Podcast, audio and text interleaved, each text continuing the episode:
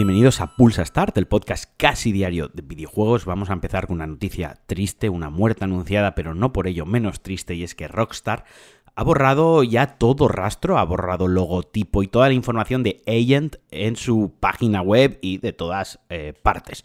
Todos sabíamos que este juego, bueno, Agent es el juego de espías, o era el juego de espías que preparaba Rockstar, o sea, imaginaos Rockstar, eh, Grande Fauto, Red Dead Redemption, Bully, todas sus movidas, eh, todo volcado en un juego de espías. Iba a ser una cosa guapísima, que se anunció en 2009 con, un, con el logotipo para Play 3 y nunca más supimos de él. Se filtró información alguna vez, alguna cosita. La semana que viene lo contaré, voy a preparar unos 10 minutitos hablando de Agent Bien para mm, DLC.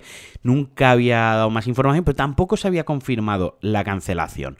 Pero bueno, ya oficialmente ya queda cancelado. Da pena, se había convertido un poco en meme. Todos sabíamos que esto iba a acabar así desde hace muchísimo. Pero bueno, ya está confirmado. Agent nunca existirá. O sí, ahora estaría guapo que la anunciasen para Play 5. Y de una noticia triste, por cierto, si habéis escuchado unos pasos por detrás, es que ha entrado Sandra a traerme el café porque estoy grabando de buena mañana. Ahora voy a una noticia feliz, una noticia que me ha alegrado, y es que el, gobierno preparó un bono cultural de 400 pavetes para jóvenes de 18 años. Esto ya per está de puta madre porque, bueno, incentivará el consumo pues, de actividades artísticas, escénicas, conciertos, teatro, libros, cómics, cine, pero también eh, ha englobado, o sea, o engloba también videojuegos. También se podrá gastar en videojuegos. Esto lo primero está cojonudo, pero yo me alegro que los chavales de 17, 18 años les den 400 pavetes para gastárselo en cultura, en lo que ellos quieran. Ojalá me hubiese tocado a mí, así que me alegro mucho. Y por otra parte, porque eh, es un reconocimiento oficial, o sea, se reconoce de una manera oficial que los videojuegos son cultura, que bueno, todos lo sabemos, pero también sabemos que hay mucho, mucho anormal que, dice que no son cultura, que, que, son una tontería. Entonces, pues oye, siempre está bien que tengan ese reconocimiento y que se englobe ya de una manera natural y de una manera normalizada dentro de otros ámbitos culturales, pues como más tradicionales como son el cine, la literatura o la música. Eso sí, eh, que nadie se compre el FIFA y se gaste los 400 pavos en sobres, por favor.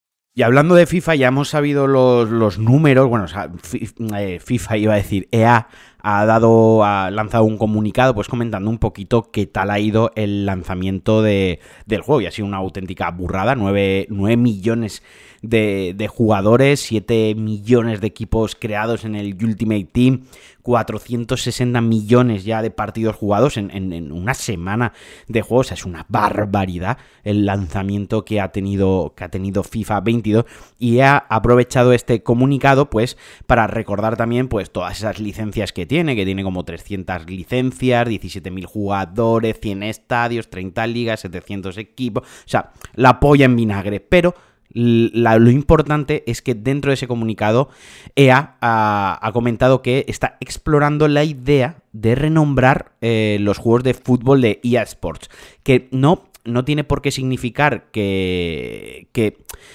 dejen de tener muchísimas licencias, pero que sí que están estudiando los derechos de acuerdo que tiene eh, con FIFA, con la FIFA realmente, con el organismo. Así que esto podría dar como resultado que quizás el año que viene, para empezar, ya no se llame FIFA y que a lo mejor muchas licencias no las tengan o que las negocien de otra manera o simplemente esto sea un, globo sonda para ejercer presión sobre la propia FIFA y conseguir un, mejor acuerdo. Dicen, mira, todos los números que tengo, que funciona el juego, bla, bla, bla, bla, vamos a soltar la pullita a ver si eh, para la temporada que viene se negocia mejor. La verdad es que mm, más allá del propio nombre, porque lo importante son las licencias, esto es como, eh, como si lo llaman eh, darle al balón con el pie 23, quiero decir, pues, pues pa'lante. Sí que es cierto que da un poco penilla, ¿no? Porque ya la, expresión echar un FIFA, incluso la expresión los fifitas, joder, ya está ahí, ya es parte de nosotros, de nuestra generación.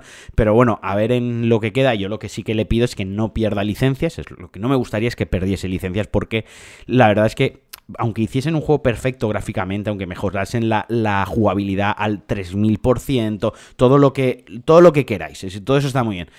Pero joder, al final las licencias, los jugadores, las camisetas, los estadios, las ligas, siempre ha sido lo, que ha decantado a la mayoría de los jugadores hacia, hacia FIFA, en, una guerra que ha durado mm, pues décadas entre Konami y EA, entre el Pro y el FIFA. Es que el Pro es mejor que el FIFA. Ya bueno, mm, ¿dónde está el Pro? Yo siempre he sido de FIFA, no me escondo. Si tan bueno era el Pro, ¿por qué no he sobrevivido?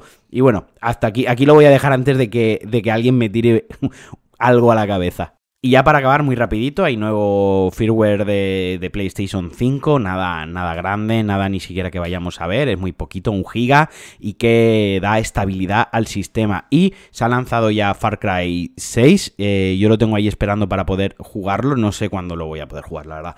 Voy fatal de tiempo, me gustaría para la semana que viene poder echado por lo menos 4 o 5 horitas, ver la introducción del juego, que suelen estar bastante guay, pero lo que sí que he estado viendo, varios, varias comparativas de estas que se hacen en el analista de bits, en Digital Foundry y demás de las versiones.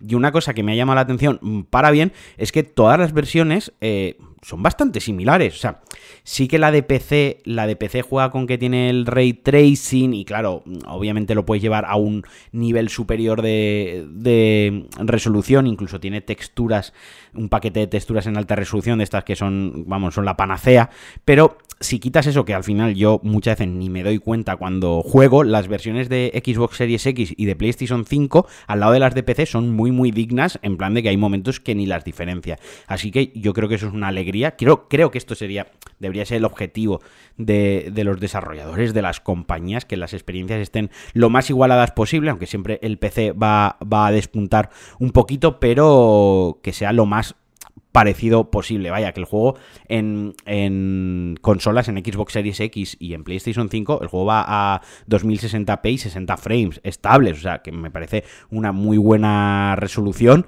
y, me parece un muy buen frame rate. Nada más si es estable. Eso sí, las cinemáticas son las que van a 30 frames y además tienen tutoring o shootering, no sé, nunca lo he sabido pronunciar, que es esto que se corta la imagen. A mí eso me, me mata, me mata cada vez que lo veo. Y si es jugando ya directamente, ni juego. Pero bueno, lo importante que las tres versiones se parecen bastante, así que la experiencia de todo el mundo va a ser bastante similar. Y hasta aquí el Pulsa Start de hoy. Espero que tengáis un fin de semana maravilloso. Espero que juguéis mucho a videojuegos. No he probado la beta de, Battlefield. Mm, mis amigos que lo han probado dicen que está un poquitín pocho, pero como os digo, es que no tengo todo el tiempo que necesito y que quiero ahora mismo para jugar.